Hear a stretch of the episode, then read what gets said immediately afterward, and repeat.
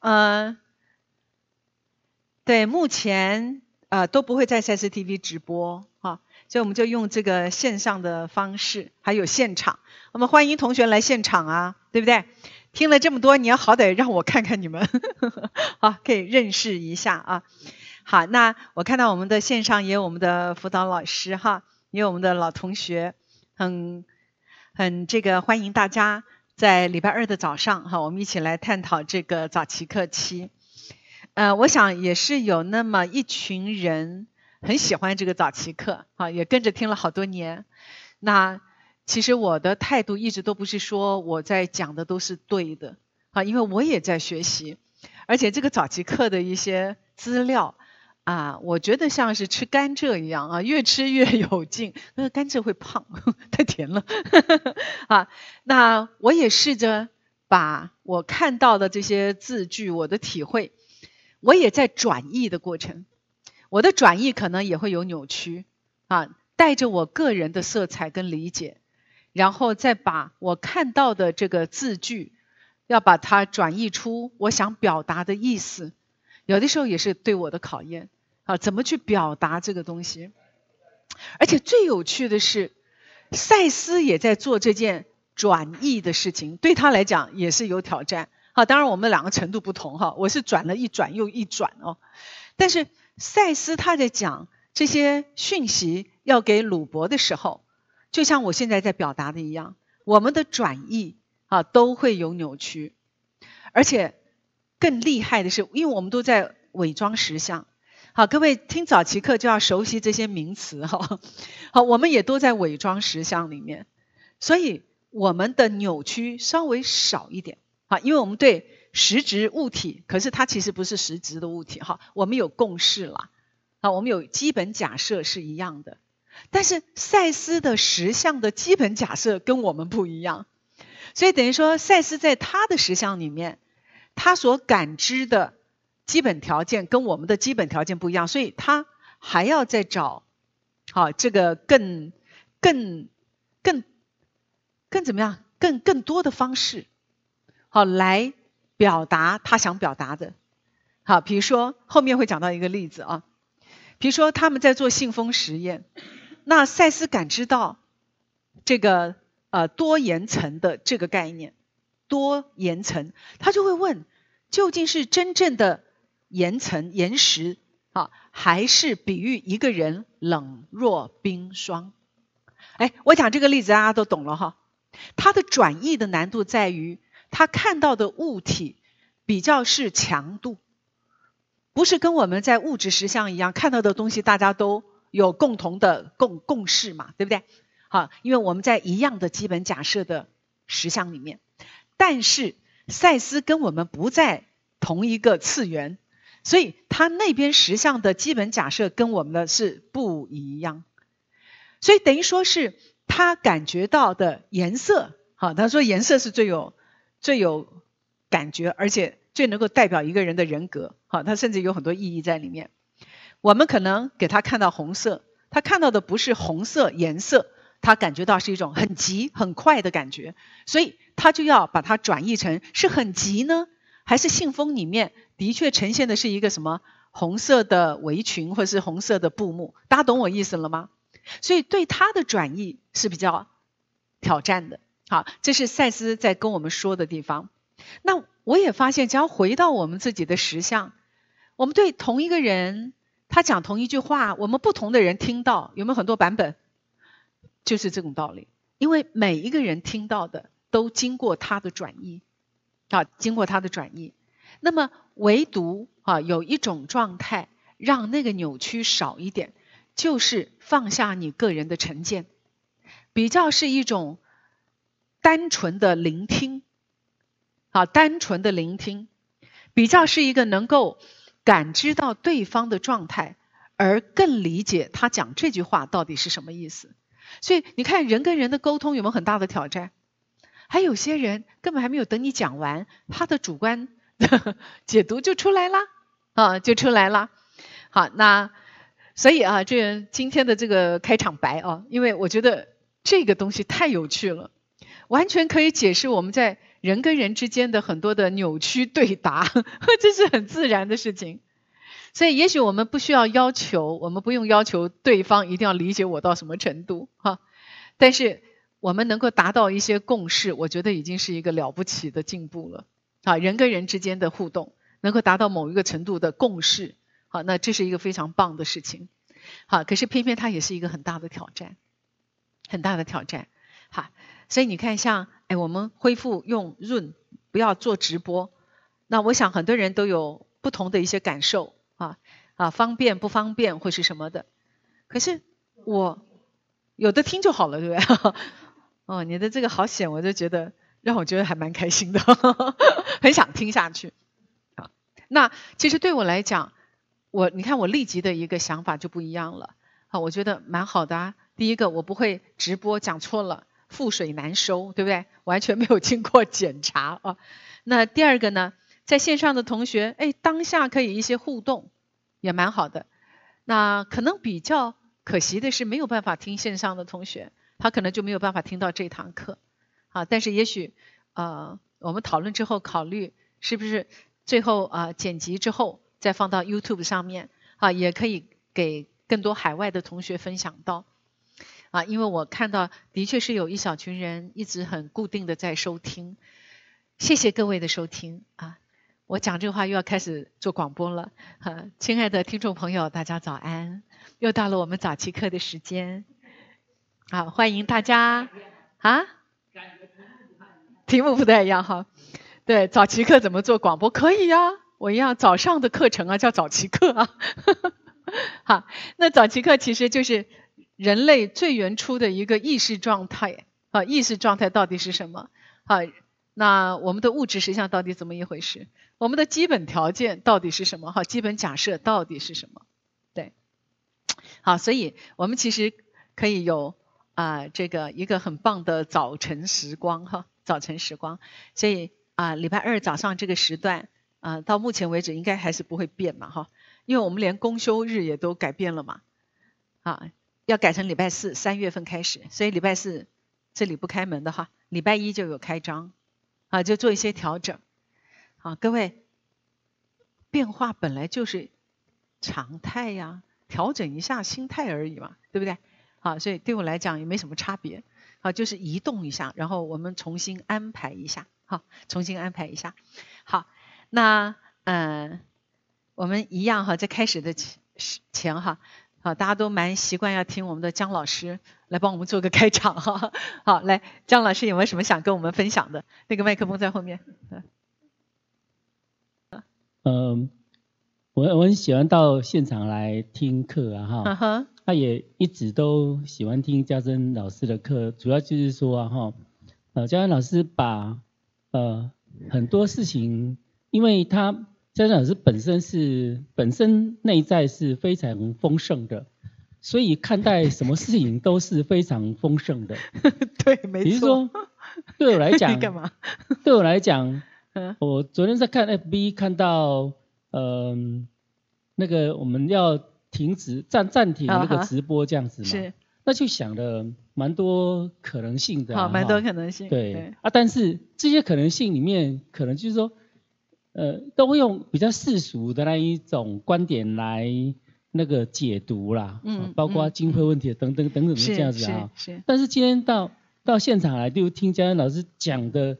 这两 个完全就不是大家的想法。对对对对对对，就觉得这样就很棒啊！也就是说啊哈，你说一个一个事件发生了哈，嗯，那怎么样子用呃自己的最棒的那个解读来解读？那我觉得这是在人生的历程里面哈最需要学习的。哇，谢谢江老师，你看这好棒啊，这对不对？啊，给我加分呢哈。我刚刚说什么啊？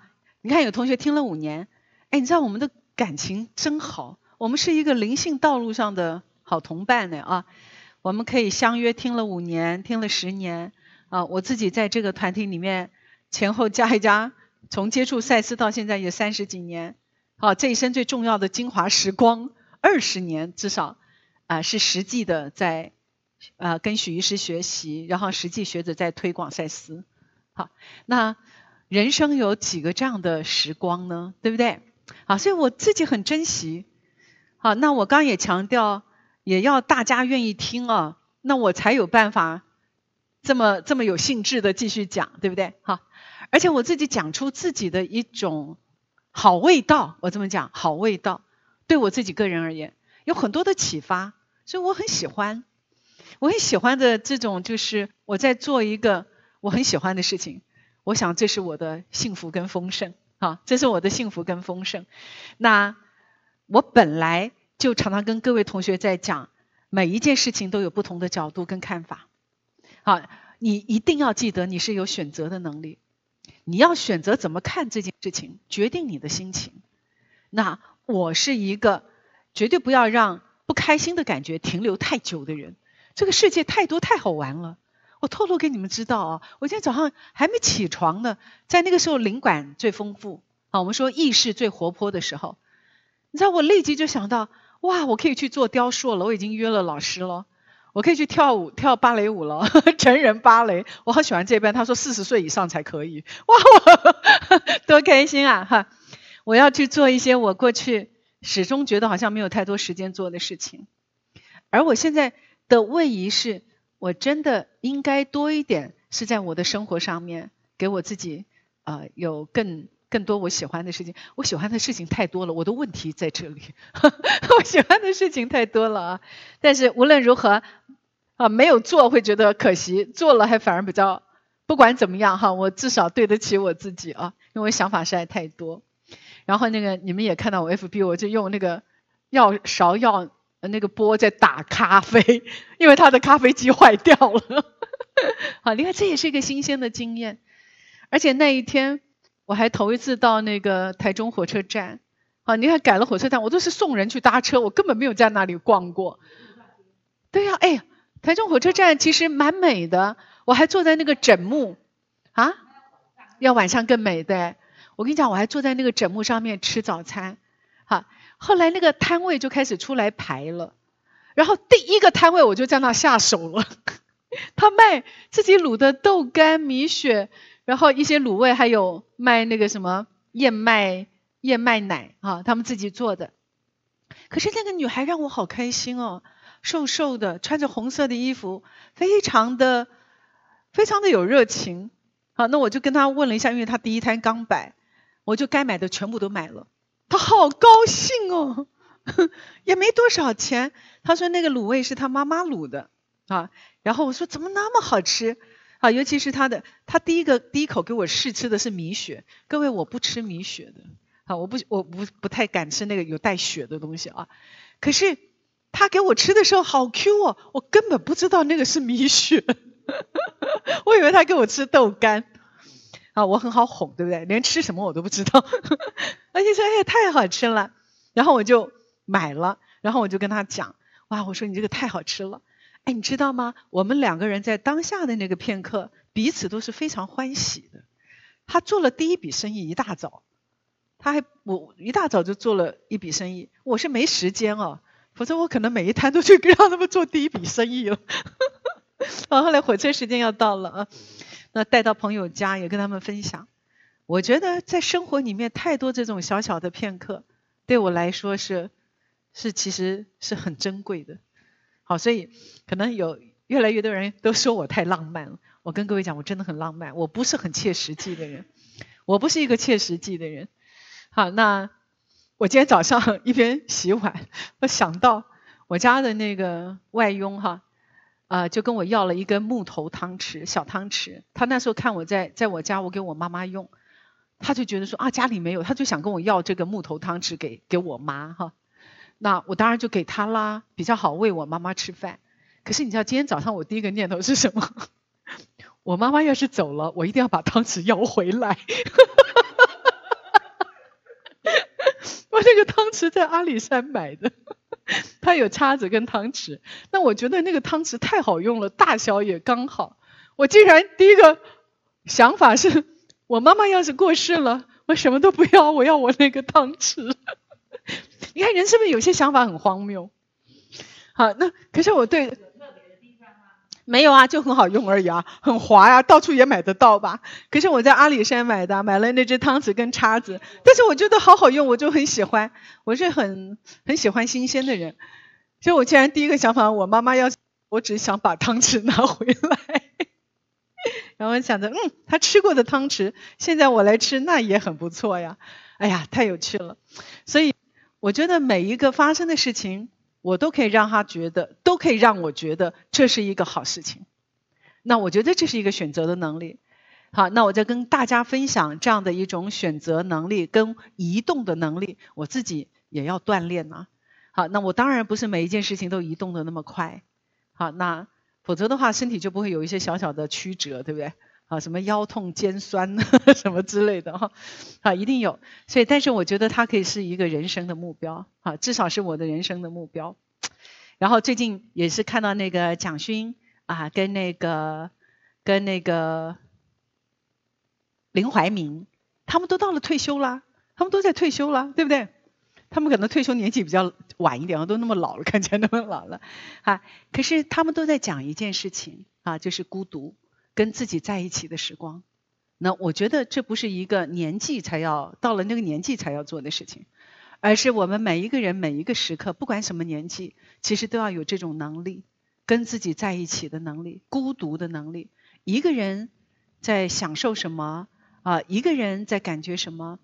一个人在某一个地方慢慢的移动，啊，一个人他常常跟他内心里面的各种感觉在一起。那这是每一个年龄都需要练习的，对不对？有这种能够自我面对、自我陪伴的能力，那把你放到哪里去，你都会是一个差不多那个样子。好，放到哪里去，你的内在里面都能够感受到那种安定稳定的感觉。所以这是我自己也很喜欢的一种感觉。所以我可以自己一个人移动到任何一个地方去。好，现在渴望可不可以移动到火星啊？啊，外太空哈，那是一个意识的移动，意识的移动。好，好，你看，所以哈，你看我们的读书会这样子多棒哈，马上就有互动啊！哎呀，我们雪霞老师说也持续听了很多年，收获很多啊。然后也有来自马来西亚的啊，很期待读书会。然后。雪霞说：“恭喜我现在有很多时间做自己喜欢的事，所以我说我会更忙，对不对？哦，其实很多事情都觉得很好玩。好，那慧玲也说哈，木头汤匙比较不会烫到嘴巴舌头。对呀，所以我就马上给我妈妈了。其实有的时候我没有特别想到说买一只给她，好，但是就这样的一个机缘也给她一只木头汤匙。可是你看，不是汤匙，是情感。”这就是赛斯在讲的东西，好，我怎么样都会连接到赛斯。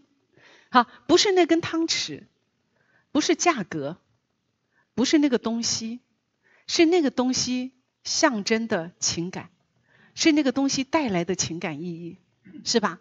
好，也许我会拿一根小木头汤匙，可能跟人家换一个很很南瓜、苹果或者是什么。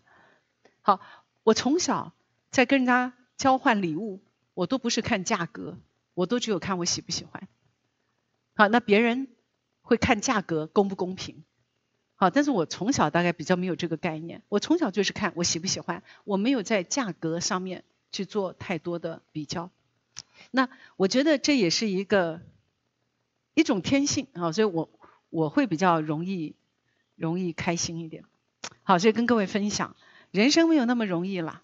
人生没有那么容易，而且有很多事情正在进行中，啊，所以这也就是我们学习的机会啊，嗯，早期课本来就是要慢慢磨，因为它的东西丰富，很丰富，而且不太好转译啊，但是呢，我觉得反正也不急。啊，反正也不急，活到老学到老，反正看过了等于没看一样，啊，但是我们有一些感觉会慢慢落到心上来，会落下来，我们的细胞会记得它。所以我最近常常跟同学在分享，我们身体里面有十兆个细胞，每一个细胞都是一个独立的存在，都有意识，都有感觉。你看看你的身体有没有非常神奇？有十兆个生命在你的身体里，那这些细胞跟细胞之间组成了器官。对，器官跟器官合成了我们一整个人，所以我们单单这个人的存在就已经这么的丰富。讲每一个细胞都是一个生命，它都是一个意识。然后你看，他们都有他们自己独立的生命发展呢，而且他们记录了我们所有的事情。哎，所以你看，怡轩，一个人就是一个活的博物馆，好吗？我们每个人都是一个博物馆，都是一个博物馆。所以，单单你的存在，你的生命经验，你现在当下这一刻你在表达的这个事情，这个感觉，你就已经丰富了这整个世界。好，你在讲。情绪的变化，到后来去做了多肉植物，到后来的情绪的改变，你看这个过程就是人类非常珍贵的过程。好，假如要从赛斯的常常在教导我们的角度来看的话，就是这个意思啊。哇，好，我们现在呢，今天啊，啊七十六页嘛，对啊，我明明就翻在这里啊，第几行开始啊？几何图形第三行对不对？好，第三行开始。好，那。这个也欢迎我们线上同学还没有买书的，赶快就近到你们的分会去购买哈。这个书厚到很适合压东西哈，摆平一些东西。啊，放泡面，这个想法很好，放在泡面的盖子上面，好热得快啊。呃，这个书看起来挺有分量的啊。那我们要看到这个七十六页的第三行这里啊。那我跟各位说啊，呃，我们上一次七十五页哈，我这稍微都会复习一下，七十五页很重要哦，各位你就好好看啊。赛斯头一次我看到的资料就是什么叫做根源梦，它是不用经过象征的，还记得吗？飞行的梦、坠落的梦，还有给予你心灵指导的梦，还有一个就是你转世的梦，这些都是原创的梦哦，它不需要透过象征，它直接。啊，直接让你在梦中感受到的，而且我觉得最棒的一个提醒啊，我们都有做做过那个坠落的梦，有没有？本来飞得好好的哦，突然意识到自己有肉体，怎么可能会飞？嘣一下就掉下来了，对不对？坠落的梦，你知道赛斯怎么说？他说，坠落所产生的恐惧是学习来的，否则根本没有所谓坠落这件事情。你知道什么意思？坠落就是有上跟下的分别啊。那可是，在梦中的实相没有这种空间的概念，它不是基本假设，不是梦中的基本假设。梦中没有空间，没有时间哦。所以，当我们讲坠落，是由上而下的概念，对不对？是不是有方向、有空间？所以，为什么坠落的梦也是一个根源性的梦？而我们因为坠落而产生的恐惧感，那个恐惧感是学习来的，它是学习来的，有没有很有趣？哇，我觉得这个很。很就是就是一个让我觉得哇哦原来如此，好这个坠落的梦在七十五页的一二三四五六七第七行，坠落梦属于根源梦，它们也代表直接的经验。内我再一次重新进入了肉身，上上下下并不是真的存在，有没有看到这句话？所以根本没有坠落这件事情好吗？太有趣了。所以各位，所以也没有绝望这件事啊，也没有恐惧这件事啊，好，没有失败这件事啊。为什么？因为那是我们的基本假设，失败相对成功，坠落相相对于提升，好相对于坏，那是在我们实相上的基本假设，所以我们才有这么多的比较。可是，在梦中的实相，既无空间也无时间，所以坠落这件事情其实根本不成立。那各位以后做梦掉下来啊，没有关系，我正在飞上去。只要那个次元是颠倒过来的，你正在飞，对不对？好，假如他又回到原来原来的那个你你的感知状态，你会觉得你是坠落。可是假如那个次元是颠倒过来，在梦中是颠倒过来，你根本就是在飞翔，而不是坠落，是不是很好玩？好，那我们因为我们太焦灼在。我们的物质实相的这些对比概念、二元的概念，好，所以我们才会有那么多解不开的结，对不对？还有那么多的执着，那么多非要这样子不可，非要那样不可。可是，一切一切都是对比的概念，都只是对比。那是在我们的物质实相，可是，在另外的实相不是这样。好，当然我们还是活在那个物质实相里面。好，我们的肉身经验还是很重要，但是呢？现在新时代的意识到了哈，新人类意识到了，我们必须要开始学着怎么样，让我们能够同时感知到心灵的世界，同时感知到架构一跟架构二之间的关系。所以再一次的重申啊，当你的心意识开展，就有三个象征嘛。好，你的生活越来越好，心想事成越来越快嘛。好，第二个是什么？身体。了不起的健康，越来越健康。第三个是你能够掌握你的清醒梦，这三个就是代表你的意识已经在扩展、在提升了啊。那我们七十五页刚刚在讲的四个啊，他讲到四个直接的经验，因为各位在我们的梦中所有的梦境内容，我们会把它记下来，是因为我们一定要经过自我意识的转移。所以为什么有很多梦你觉得很混乱，根本不懂他在干嘛？是因为他跟你的伪装实相的基本假设不同，所以你没有办法用你理解的方式去理解这个梦境内容。大家了解了哈？所以反正你就知道，你就是在另外一个实相，有另外一个实相的基本条件，好，就是基本假设，所以会不太一样。所以我们清醒梦为什么那么重要？就是你能够意识到。有另外一个次元，你在另外一个次元里，在另外一个实相里面，大家了解了吗？所以清醒梦为什么对意识的扩展这么的重要？因为你能够清楚感知到你在两个不同的世界里，啊，白天的那个世界你正在运作，到晚上你知道有另外一个世界，它的那个状态、它的感觉、它的进行方式、它种种的基本假设究竟是什么？所以清醒梦很重要，在梦中醒过来。我觉得庆万给自己的清醒梦的提醒，我觉得超经典的。他说：“假如在梦中看到所有的前女友都聚集在一起，他就知道啊，我正在做梦。”好，各位听懂了哈？所以每一个人可以找到你自己如何在梦中醒过来的一个方式。好，那赛斯教导的方式就是看你的手嘛，一直看你的手，好，看到你知道你在梦中嘛。好，那庆万的方法让我留下深刻的印象。只要我所有的前男友也都聚集在一块，我也知道我一定是在做梦。但我前男友数得出来没几个，根本没有。都没有的话，你有多少个搞丢的玉石又出现了？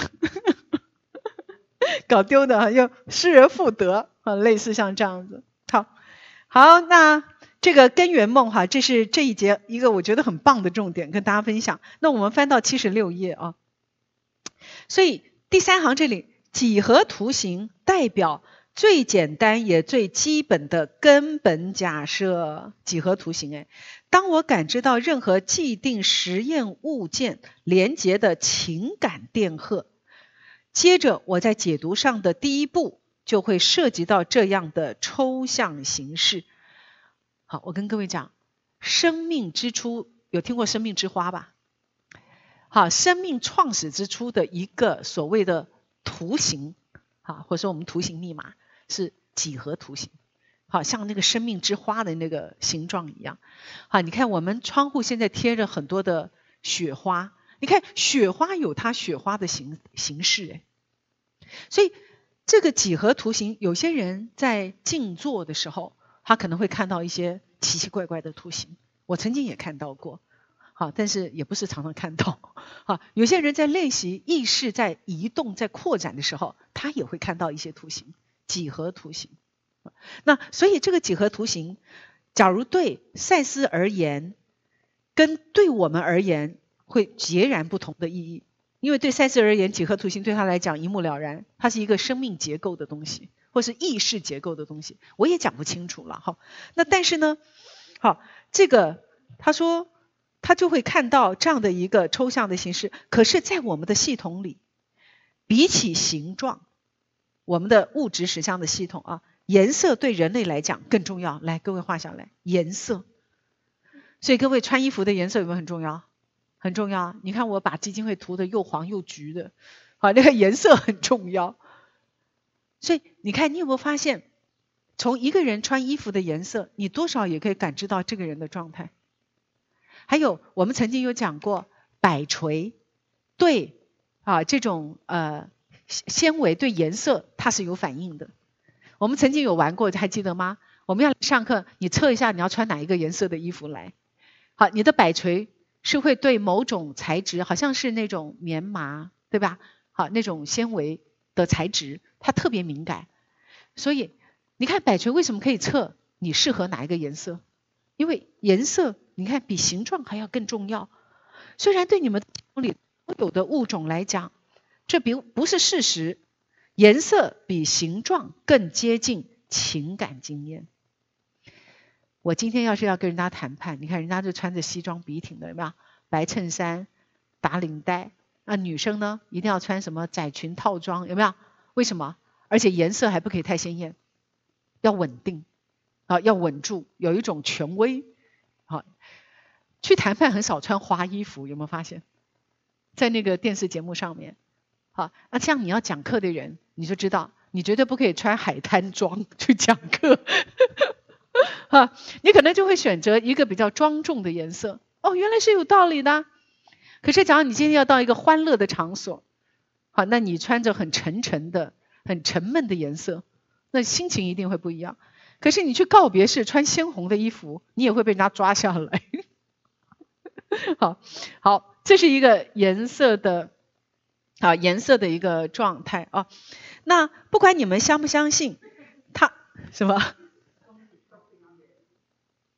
恭喜他毕业。对，你看你就是跟我很共鸣。我跟你讲，我在二十出头的时候，当在佛教杂志当编辑，有一次我们的那个董事长的夫人过世，也都八九十岁啊。常常佛教界就是讲哇，安详往生又烧出舍利子，这不是值得欢庆吗？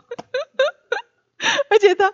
八十岁以上就是红帐了，哎，你知道吗？我就真的穿红色的夹克去现场要做那个采访，我一进去马上被念佛会的人抓出去，叫我换衣服，他们拿了另外一个外套给我穿，所以你看人讲一套做一套，不是很值得欢喜吗？但但是他们觉得人往生了也要表表示那种啊舍不得啊。啊，对不对？哈，要要有一点这样的一个庄重的表示。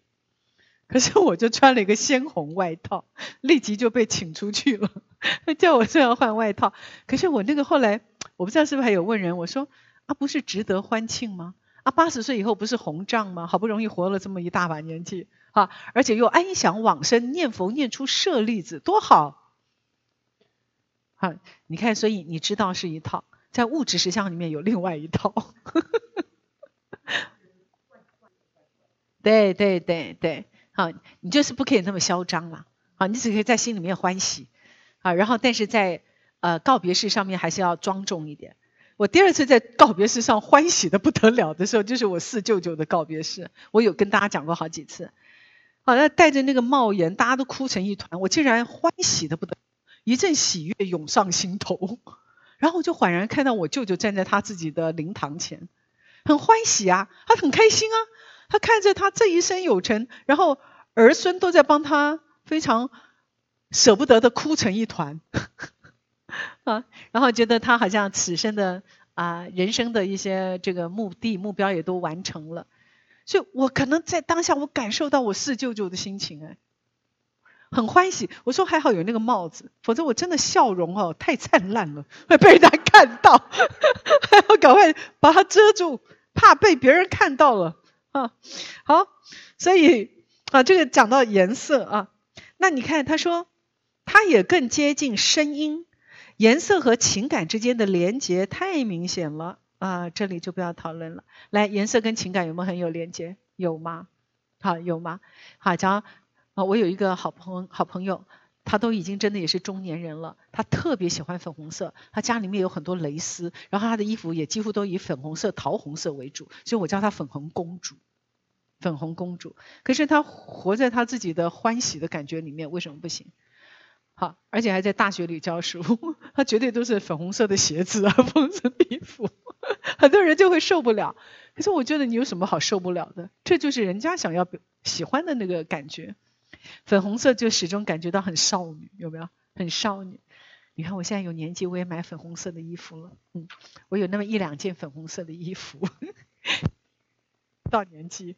以前我妈妈都是穿非常鲜艳的衣服，我都穿暮气沉沉的黑的、灰的、白的，还有蓝的。我妈每次都说：“呀，笑脸，打扮请这款小有没有？”她就会被讲。我现在终于明白了，啊，因为那个时候我们有本钱穿很沉重的衣服，因为我们青春太过盎然、太过热情，需要用颜色压抑一下。可是现在年纪大了，没那个东西了，你开始要穿比较鲜艳的衣服，让自己整个人的感觉好，可以带出那个能量。所以你看，果真就是颜色很厉害啊，它跟情感有直接的关系。好，有直接的关系。我现在都会穿我过去一辈子我根本不可能去穿的衣服，颜色了。好，我大部分衣橱一打开找衣服很难找，你知道为什么？都是黑的，黑麻麻一片，形式有点不一样而已。现在决心要好好整理一下。所以颜色有没有影响力？好，那各位，只要你哪一天要出门，或者是你要到哪个场合，你一下子不知道你要穿什么颜色的衣服，你真的可以拿摆锤出来测试一下。好，每一个不同颜色的衣服，你可以测一下，你可以选几件出来，然后让他测一下。好，那也许摆锤，他真的可以感觉到这个颜色的能量跟你今天的心情是不是合适，很不错吧？嗯，所以摆锤也可以去测实物，哈，也可以测颜色。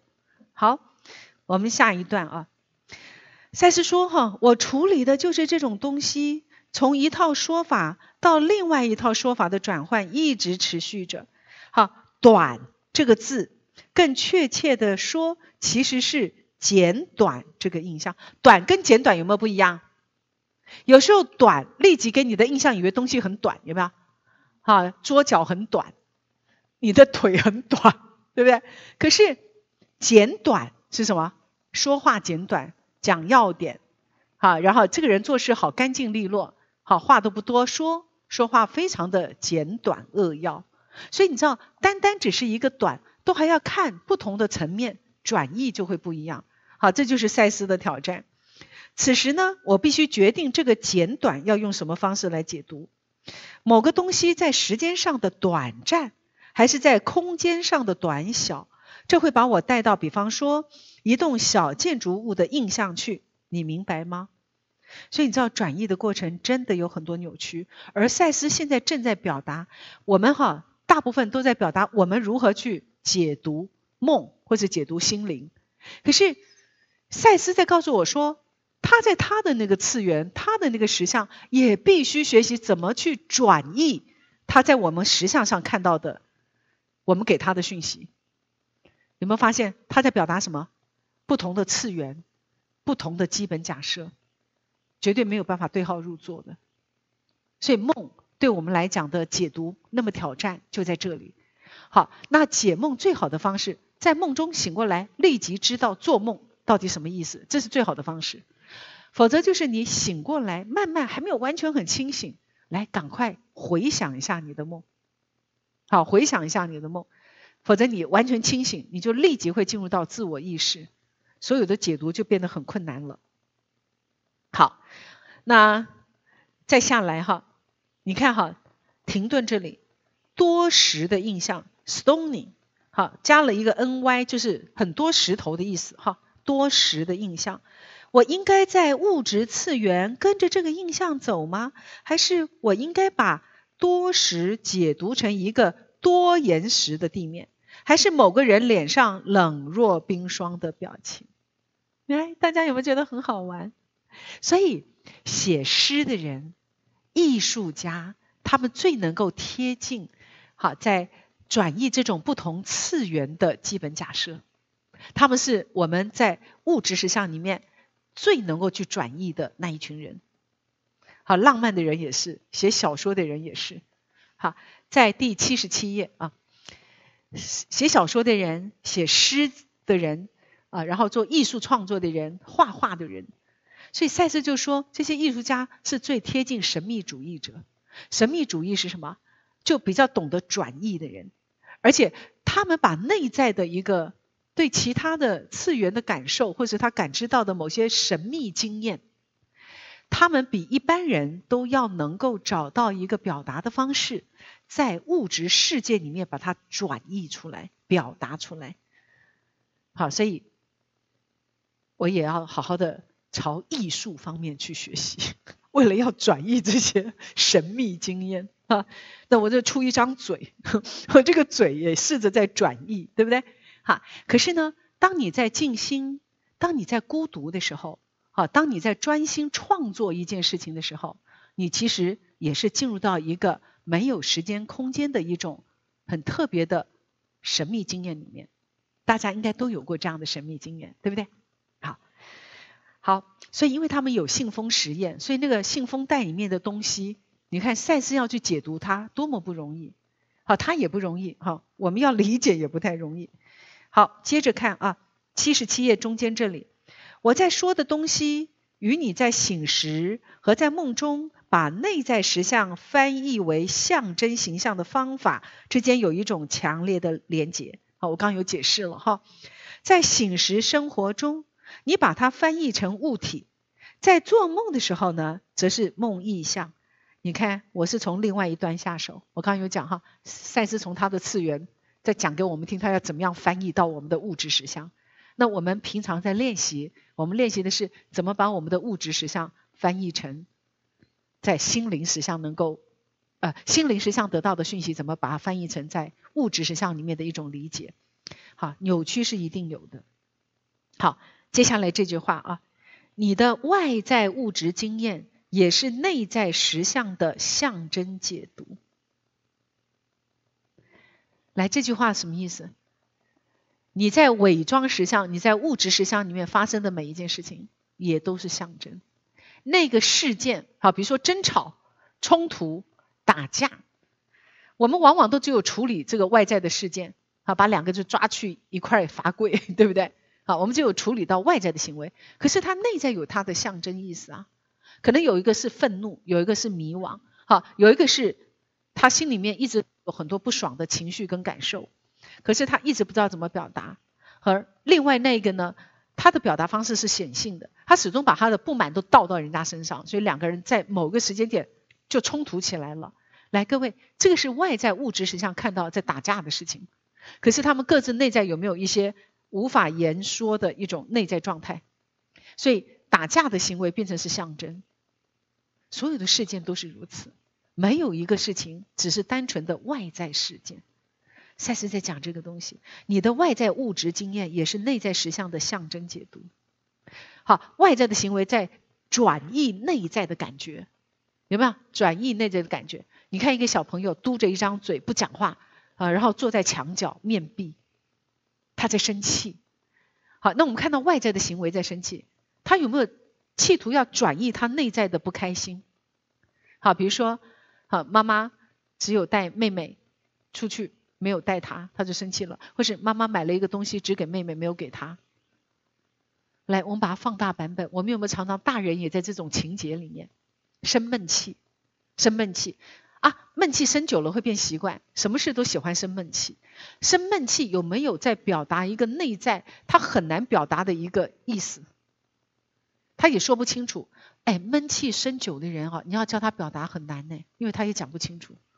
他不是不想讲，可是他已经被内在的那一股东西驱动了他外在的行为，而他说不出来。可是有一团感觉。有一团感觉，小朋友描述很可爱。妈妈，我我我就是感觉我肚子有热热的一团东西。可是也许他正想表达他的一个愤怒，可是好我说不出来，说不出来。好，小孩子他们比较直接在转移他们内在的情绪，有没有？好，我有一次看我儿子的拳头就比出来了。我说你要干什么？他说有人骂妹妹，我要来棒他。棒他，那是他时候那时候的用语。越小的小孩子，直接把内在的感受用着象征的外在行动立即表达出来。可是人越来越大，找不到表达的方式，不是找不到，是不习惯，而且也控制自己想要表达的内在的状态。好，那为什么？因为不知道该怎么找外在象征的方式来表现、来表达，因为都是象征。好，都是象征。好，所以这句话其实赛斯说这句话可以有圈几次，哎，好，就是你要画好多个圈圈，因为太重要了。好，他很可爱哈。对对，他自己都发现了哈。除了其他物体之外，肉身这个物体也是你自身情感实相的一个象征代表。哈，你的梦和你醒时经验两者都贴切的反映了你的心灵状态。象征可能因人而异，到了某种程度，但肉身就是你们主要的象征。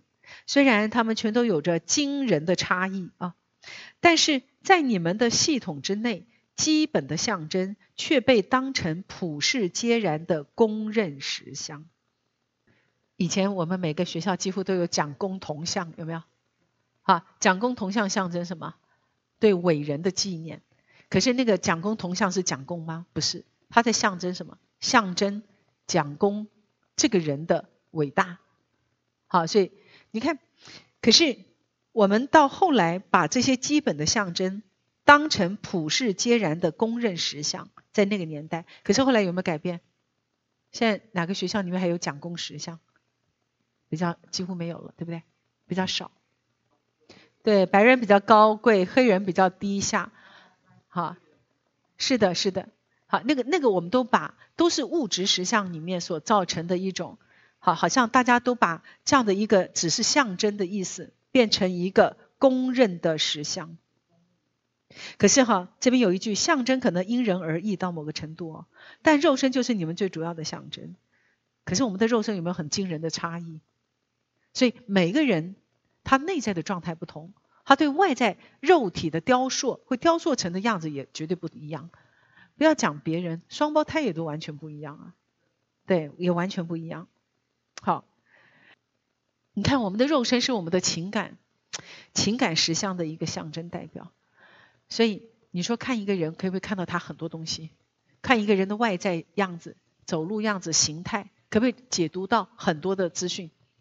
可以啊，都可以解读得到，对不对？嗯，所以连我们的做梦、醒时的经验，都在反映我们的内在心灵状态。好，讲到这个地方，有没有什么想问的？有没有什么想讨论的？啊，姜老师，刚看到这一段话，就想到最近在看很多那个 FB 啦，或者是一些亲戚朋友的那个相片啊，哈，哎，啊，看到那个夫妻，哎，真的。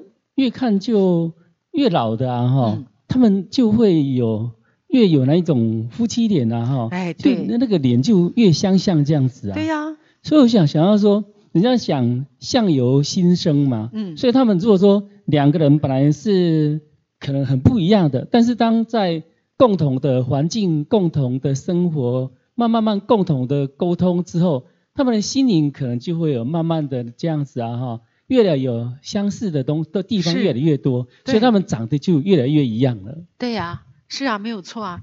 我刚刚就突然想到说，只要两个人面貌本来就天差地别，好相处久了也会慢慢中和。你们知道我指的是什么？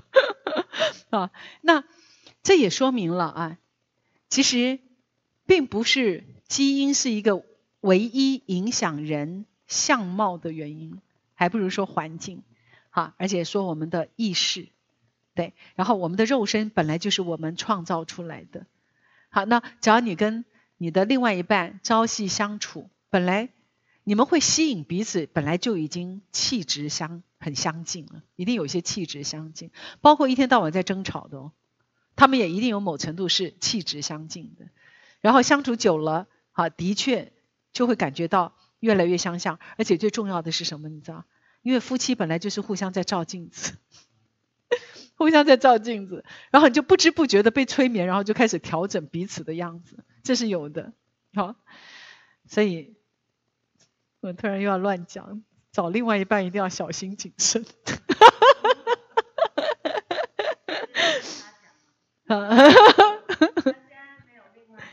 啊，他有太多在选择，我们在被跟多起来哈。好。好，那假如对早期课一啊，这个开头的这个资料有兴趣，可以跟基金会报名哈，因为他那个是一个小团体了哈，那而且是有收费的哈，就是两百块的场地费而已了。好，那我们再看一下啊，接下来好最后一句啊，七十七页最后一句，你们世界的物质状态，因此有效的反映出住民们的状况。来，这句话就有点像刚刚林江老师在讲。好，你看，连住在同一区的人，你看他们也都会有他们的一些那个世界的物质状态，有效的反映住民们的状态。啊，一方一方水土养一方人，对不对？是是这个意思哈。你们可以从一名画家的画作判断出他的能力，不是吗？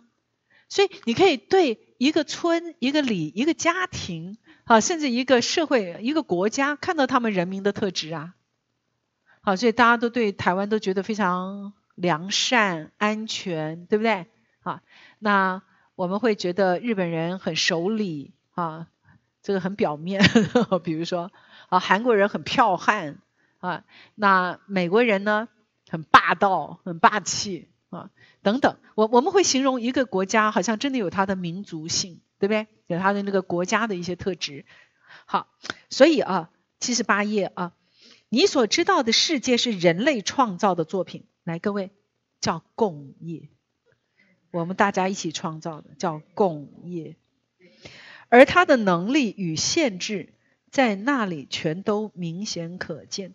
在梦的状态中，所有的人类都知道，任何两难困局的结果与宿命毫无关系。难题已经在心智或心灵层面被解决了，但是在物质实相上还没有显化。来，各位，我们现在所有世界的难题，正在面对的这么多的挑战，解决方案有没有已经完成了？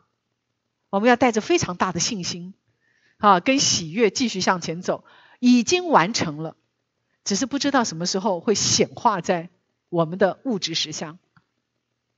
什么时候会发生？来。多一个新意识开展的人类，就加速了他的机会。所以，为什么我们要不断的在强调赛斯的资料？我们要推现在这一年，二零二三年新人类意识扩展的一年。好，其实不是现在才开始了，早就开始了。所以啊，在这里，好，我们能够把赛斯心法分享给我们更多的人来知道，其实这就是尽我们自己一个最好的一个力量。改变世界最好的力量，你自己先扩展、先理解，然后还能够去分享，对不对？好，然后哈，最后啊，他说，因此唯有和你自己已经接受的根本假设一致，预知梦才是预知的梦，决定已经下了，但在物质系统里面还没有赶上你。所以各位很多人也会看到一些资料，有没有？二零二四、二零二七。二零三零、二零三三，哇，有一大堆的预言会发生什么大事、什么大事、什么大事。但是这里说解决之道已经发生了，而且与宿命没有关系。然后呢，预知梦，啊，也许有人的确预知了，啊，有预知了一些现象发生，可是会不会有变数？会有变数，因为现在就是。新人类意识加速在发生的时候被推着走，所以啊，我还是要讲，你生命现在碰到极大剧烈的变化，来感恩啊，太棒了！这些所有的变化都是要把你推向一个最适合你再继续下去的未来。好，你现在在你个人生命的极大的变化，好，包括我也讲我自己啊，极大的变化，看似一个很大的。挑战，但事实上你要相信，这都是你的较高自我，或者说你的灵魂推着你往最适合你人生发展的方向。假如没有这么样大的剧烈变化，你都还不知道自己要改变什么，要调整什么。好，假如不是在你最在意的事情上面下手，你还不知道该怎么帮助你自己找到接下来的人生方向，是不是？所有的变化都接受，好，所有的。挑战，所有来到你面前的每一个，好，不管是什么样的事件，我都接受，因为我相信他正在带着我，能够，好，我们讲太旧换新，朝向整个快速发展的意识扩展的这个世界在前进。这件事情太重要了，太重要了。好，所以呢，这一节我们就在这里结束喽。各位听起来有没有非常振奋人心啊？我就有一个朋友，他就一直说他要活到一百二十岁。他最主要，他突然发现他来到这个世界上，在这个时代投身在这个世界上的目的了。他终于知道那个目的了，他就是要看看这个世界会变成什么样子。好，因为剧烈的变化，变化，变化，哈啊，然后他他就说，嗯，这就是我来到这个世界上最重要的目的，所以他要好好活着，好，要看这个世界的变化。好，你看，也有人的灵魂是这样子设定的哦，很想要看。看这个变化，但是也有人吓得要命，对不对？哎，我最近看了一部电影，韩国电影啊，就是那个《紧急迫降》。好，我我本来很不喜欢看灾难片，我们的灾难已经够多了，也不用再看这种电影了。看灾难片，可是我真的觉得他拍的很好，哎。啊，害我哭的要命，好久没哭了，好久没看电影哭了。我现在看悲剧、看喜剧，我都会笑，我就觉得人生就这样子，没有没有太大的那个。当然，可是那种小小情感的那种情节会动容，还是会动容。那最近最让我动容的是这个电影。好，我本来不想看，也不敢看，没想到我看到七点零的评分，哎，这么高啊！那我来看看。哇，我的妈呀！啊，我只得到了四个答案，四个四个心得，四个字的心得哈。叫做人生好难，人生好难啊！哦，佳慧跟我打招呼，嗨嗨，家珍。啊，这些青年团的同学都是叫我家珍。好啊，这个比较有年纪的哈，都比较懂礼貌，都会叫我家珍老师。啊，开玩笑，跟礼貌不一样，叫家珍很亲切哦。跟波波哦，波波还直接就。陈家珍，直接家珍哦，OK，哈哈，家珍对，好，直接叫家珍。好，这部电影我觉得还值得看，他就把病这件事情啊做了一个题材，然后一个飞机上就是有一个人生受到挫折被解雇的生化的那个工厂的一个呃技术员，他愤愤不平，而他妈妈对他有很多的压迫。你看，所以妈妈重不重要？好，妈妈可能影响了一整个世界的发展，对不对？母亲这个角色，而且妈妈可能会造成一整个飞机，好，然后失事，了解吗？因为他的压迫他儿子嘛，他儿子心理不正常，他就带着他研究他们那个呃公司研究的那个病毒，就把他带到飞机上了。他要大家跟他一起死啊！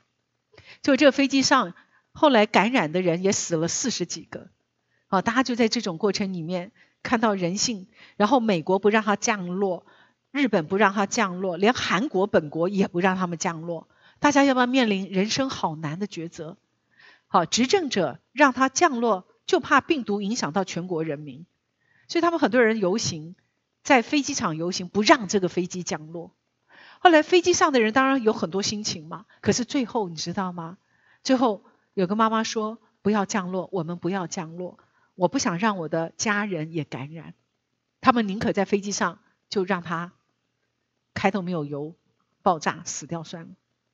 可是飞机上的一个太太的先生是警察，他在办这个案子，他最后实在没有办法了，他跑到这个实验室，把自己当白老鼠，叫他们把病毒注射在他身上，然后立即试他们正在实验的解药。后来在过程里面发现。竟然他昏迷过去了，没有用，没有用。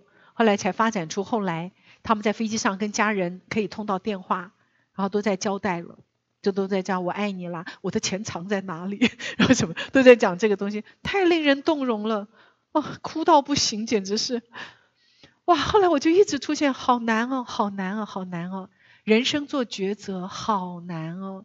后来我就看看我自己有什么难，退休就退休，其实一点也不太难，啊，就是心情要转化而已。可是你碰到这种大的事件，生命攸关，而且是这么多人的生命，我们该怎么做选择？赛斯说，没有一个人的生命不重要。可是，在面临这个飞机上都是病毒而没有解药，你要让这些人下来，那可能感染更多的人吗？哇，大家很多的心情就来了，很多心情就来了。最后那个警察哈。突然醒过来了，药有效，哇！就在那个关键时刻，可是机长也挂掉了，什么都挂，就是有一个曾经因为飞机的呃状态，后来也安全降落了哈，可是他得了恐慌，因为他他一直认为机长的太太死掉是他的是他降落的原因。结果那个机长竟然也在这个飞机上，他们又碰面了。反正就是一个情节。最后这个人也担任了把整个飞机安全降落的角色。他再一次去面对他人生最大的课题，他一直过不了关，所以他一直指责自己，然后他一直有恐慌。一一一开飞机他会恐慌，可是他再一次去面对他人生的挑战。可是我觉得很有道理，因为你一个人的业到后来一定要解决他的。业是什么？业就是经验，就是记忆，就是你的行为。好，你现在有这个行为，你就决定你后来会有什么行为嘛，对不对？啊，那他过去这件事情没有处理好，好，他的恐慌，他没有办法面对，面对他一直都自责是他害死人家。可是后来那个机长跟他讲，只要是他的话，他也会选择用这种方式降落。当时是没有选择的，没有选择的。后来这整个事件。好，来，只要我们拿出来来探讨道德上的东西、良心上的东西，你根本没有一个答案哦，没有答案。可是，在这个过程里面，它激发的是最珍贵的，就是情感经验，就是情感。所以，这是我们人类要要进入到的那个情感的经验里面，而不是想说事情怎么解决才是对的或是错的，因为没有办法，它根本没有一个最好的解决方式，对不对？没有办法解决方式，而且都叫做未知。也有可能他们整个下来解药还是不灵光，对不对？好，然后就开始全国全国散播了。可是也有可能可以治好，可是谁知道呢？在面对一个未知的时候，什么是最能够凸显出来最珍贵的部分？就是人跟人之间的情感关系，死都没什么，而是情感迸发出来的那种情感的连结啊，我觉得非常感人呢。就有点像寄生上流，好，他们为什么能够得奖？因为好多这种人性的小细节，真的描述的蛮好的。来，你要说什么？过年的时候就要回家嘛，然后在路上跟我先生聊天，聊聊聊的时候，然后就是会有对，不知道是不是可能要面对妈妈，然后对他的很多的。不舒服的回忆就会冒出来。是，然后有一个经验，就是我妹十五岁得红斑性囊疮的时候，她后来拔氧气就脑死，然后她要签那个放弃急救的同意书。然后因为我那时候十六岁嘛，我妈妈就一直会跟我讲说，她当初会签那个放弃急救同意书是为了我，为了我。嗯。然后我听。我那时候听到的时候非常的生气，嗯，然后我就一直觉得他是一个不负责任的人，嗯，我觉得说为什么你会把，就是你是妈妈，你为什么会把这样的事情说你是为了我？然后，他就会说因为我看不见呐，所以嗯照顾妹妹是你的责任呐，如果她还活着，一定是拖累你呀，所以我才签那个放弃急救的。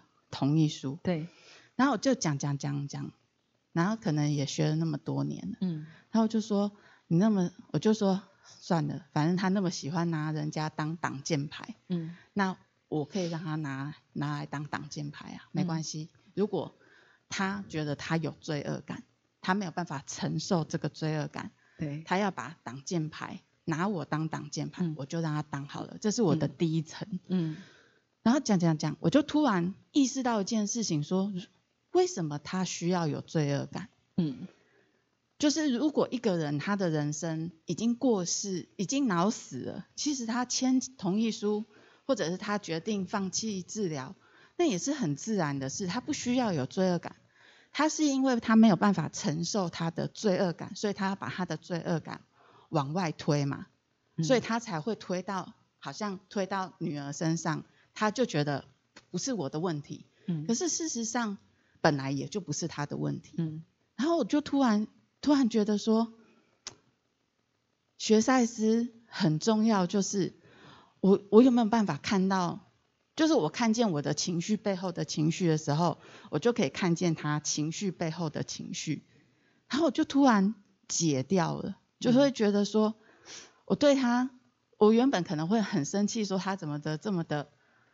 不负责任呐，然后当什么妈妈，做人家什么妈妈，都几岁还说出这种推卸责任的话，然后或者是为什么可以随便拿一个别人来当你的挡箭牌？对。但是我后来就是就是其实今天的课，包括刚刚那个电影，我都会一直很想讲说，很想就是会有一种感觉。这一次过年里面最深刻的经验就是，如果一个人他不会给自己过多的罪恶感的时候，他其实就不用往外推了。嗯，有很多关系也不用，因为他的罪恶感要往外推而造成那个破裂。你你知道吗？承认说都是我的错，都是我的错，我负责，这是一个多么困难的事情，对吧？啊，我们要遭受很多内心里面很多的啊内心的那个抉择。可是因为我们常常把焦点放在对跟错嘛，对跟错嘛，就二分而已。好，我承认就是我的错。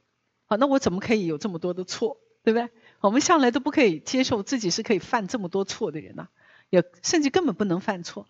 哎，芬兰有一个叫做失败州，失败州吧，就是啊，失败日啊，失败日。芬兰，你看多成熟啊！他们认为失败是很重要的经验呐，啊，定了一个失败日，哎。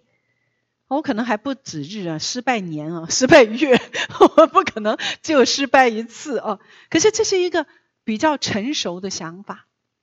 好，那我们越来越知道，我们所谓的意识扩展之后的成熟想法，是来自于我们越过了对错的争执，而是看到中间在抉择时候的难处，而那个难处正是能够迸发出我们人性上面最多面相的时候，怎么做选择？怎么做选择？好，那一个不能够认错的人，认为自己没有错的人，你看他心里面有多脆弱，他承担不了都都是我的错的重量。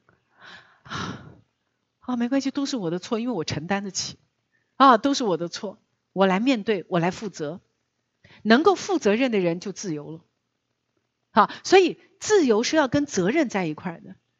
你有一个负责任的心。你就有自由的能力，自由的这个条件。你不能够自我负责，你不要谈自由，对不对？所以自由跟责任是要在一起的，是要在一起的。好，所以刚刚这个电影，呃，很久没有哭的人可以去看看啊。这个有干眼症的人也可以去看一看，可以流一下眼泪啊。那我觉得有很多的议题。我没有想到他拍的很细腻啊，但是就觉得心里面压力好大啊。那讲到这个跟病毒有关的事，好，对抉择，抉择，他不是在讲对错，谁做的决定是绝对的对呢？不可能啊，不可能。你顾了大群人的生命，而这些小一群的人呢，就不用管他了吗？啊，没有那么容易，太难了，太难了。好，好，呃。只要没有什么想说的啊，我们进入到两百八十七节啊，因为我的理想是希望每一次都可以讲完一节这样子，然后每一节我会给各位提出一个这一节最重要的重点啊，最重要的重重点。两百八十七节哈啊，各位这一节我要请各位画三颗星星哦，因为它真的有一个难度，而他在讲境界。他在描述境界，我给各位一个主题哈，它是未分化的区域。我们要进入到什么叫做没有分化的区域？那个最原初、最混沌的那个状态。所以我说它很难，他怎么去描述那个东西啊？那我们来看看这个内容哦，在七十九页啊，七十九页，呃，经验啊，并不是一层一层。沿着连续时刻的路线那样累积的，基本上经验和你所知道的时间一点关系都没有。人是从强度、价值完成的角度来感受经验。来，各位这句话重点呐，强度。哎，曾经啊，这个跟你山盟海誓的人，一瞬突然之间就娶了别人。这个经验的强度够不够？够哈，够哈，好。因为这个经验的强度很够，以至于让你终身难忘，是不是？啊，那比如说小时候有一个看到父母亲打架，后来妈妈受伤，或是爸爸受伤啊，然后哭着跑出去，后来就分开了，就分居了，然后这个孩子再也没有见过他的爸爸或妈妈。来，这个经验的强度够不够？够强嘛？哈，够强。所以真正影响到你生命的经验跟时间空间无关。你五岁的经验可以留到五十岁都还在你的心里面隐隐作痛，对吧？所以经验就是跟时间空间无关，跟强度价值完成的角度来感受经验。强度跟价值完成都是内在宇宙的法则，它不是外在宇宙的法则，啊，不是外在伪装实相的法则，它是我们内在宇宙的法则。强度、价值完成，好，那你应该知道。一个只持续几个片刻的经验，可能比一个持续时间长很多的经验更为重要。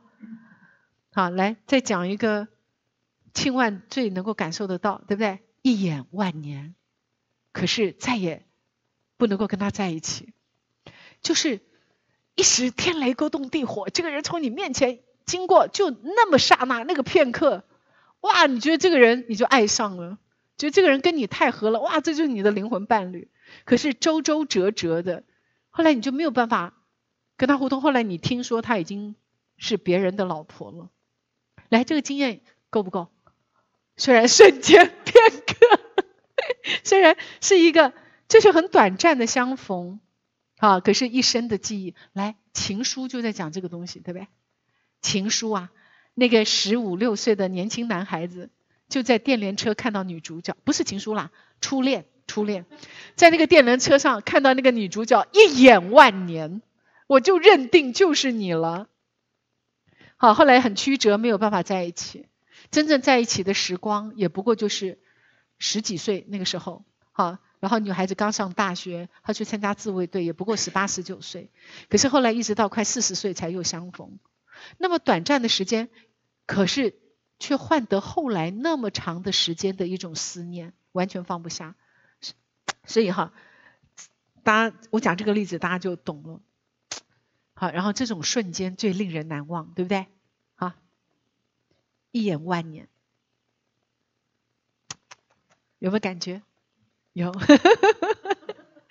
庆万跟我，你有没有这种感觉？遗憾呐，太遗憾了。我的梦中跟金秀贤错身而过，一眼万年。他的那个嘴唇很特别，我还记得好清楚。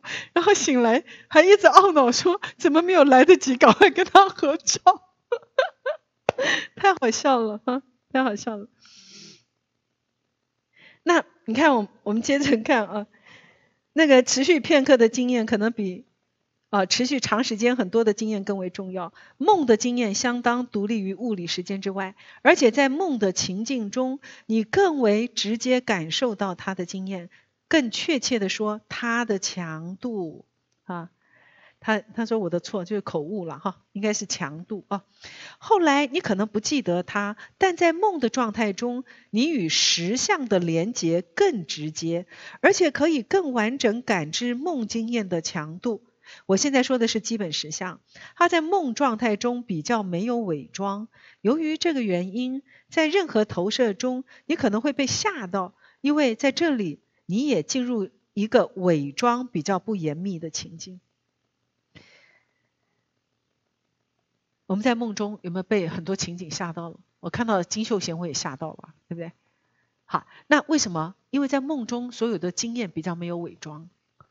好，我们在物质实相里面，好，我们都还有层层层层的这些实体的存在，可是，在梦中那个经验是嘣直接去感受到的，还来不及伪装了，你就经验到了。所以梦魇，好，我们会有梦魇，梦魇就是噩梦啦。你一直笑笑什么？啊，哇，你梦见秃头是吧？对，就吓到念。梦见头秃头秃了一大圈，哦，这可见你焦虑有多高啊，对不对？好，秃头，假如我这个比喻，它可能就转移了你在伪装实相的焦虑情绪，而到梦中用一个象征的秃头在代表，在代表你的紧张，对不对？好，假如你做的是清醒梦，你就立即想到各种假法，或是想象它已经哇又长出来了。被吓到，这叫梦魇，叫梦魇啊！姜老师，嗯，因为在在那个这个张启辉过去啊，一直讲到说啊哈，呃，我们在整个生活心理上面，最主要就是那个强度了。强度，对，也就是说，我也经常看那个艳丽的那个 FB 啊哈，哎是，哇，他总是很。能够很能够表现出对他的那个先生啊，对小孩的那种感情强度。啊，所以我就一直在学习啊，哈，嗯，怎么样子把自己的这样子的情感强度也用在生活里面。是，所以像呃上个礼拜啊，因为我太太那个她头晕嘛，对对，她她头晕已经一阵子了啦，嗯，那原因当然很多了哈，但是她。当时的现象就是说，她整个头晕，那而且她告诉我说，哈，她呃非常的那个焦虑，嗯。啊，然后就就好像有那个电流哈，一阵一阵的从呃手上一直往脚下面流这样子啊，哈，是是，他他他告诉我说，呃，这就是许医师所说过的那一种整个恐慌的那个现象。对对对，没有错。那那我听到他这么说的时候啊，哈。我就真真的那时候就很想好好的那个安慰他，所以我就握着他的手这样子哈，就跟告诉他说没有关系，你可以很焦虑，嗯，你可以很恐慌，嗯，那你不必因为你焦虑而或者是恐慌哦而感到害怕或者是说呃觉得不正常，这是一个很正常的现象，那就让我一起陪着你哈。来经验你所感受到的这样子的一个恐慌跟焦虑这样子，这根本就是最好的治疗方式，对不对？那我就握着他的手这样子哦，他慢慢就安定下来了，嗯，啊，然后就整个神情就放松下来了，对，他就度过了这一次的那一种焦虑。你看，所以我觉得说，在生活里面，这是我真的把所学到的哈，用出来的，使用用用在自己的家庭里面的一个。很好的那种例子，太棒了，太棒了，各位，你你知道吗？姜老师本身本来自己也有恐慌跟焦虑啊，哈，结果自己叫做久病成良医，啊，就是有切身经验就可以体会到别人那个发作时候的感觉。最需要的是什么？只不过就是一双温暖的手。对，你看我们同学已经雪霞已经说姜老师好棒哦，好，那你你知道吗？抱着握着手，轻轻的跟他讲，你别怕，我在你身边。啊，我会在你的身边，你知道吗？这个就比任何的药物要更有效果，而且当肌肤的碰触，电流在流动，好，那个能量在流动，好，其实我们对于老先生、老太太，对于快要往生的人。都是做这件事情就可以了，不必说你要加油继续活下去，绝对不是讲这个，而是你放心，我在你身边，是不是这样子？好，所以无论如何，这都是讲到一个情感的强度嘛。好，那今天我们第一次线上直播，谢谢我们的同学踊跃参加啊。那我们好像呃，接下来我们还是会先用这个方式啊。那我们今天讲到第七十九页的倒数第二行。那我们下次就会接着下去讨论。那我们今天讲到的这个部分，各位都可以回看啊，去复习一下。也许啊，讲解过你自己再看，啊，就会觉得更容易的多，对不对？啊，好，哇，谢谢线上的同学，谢谢我们现场的同学，我们今天就到此结束。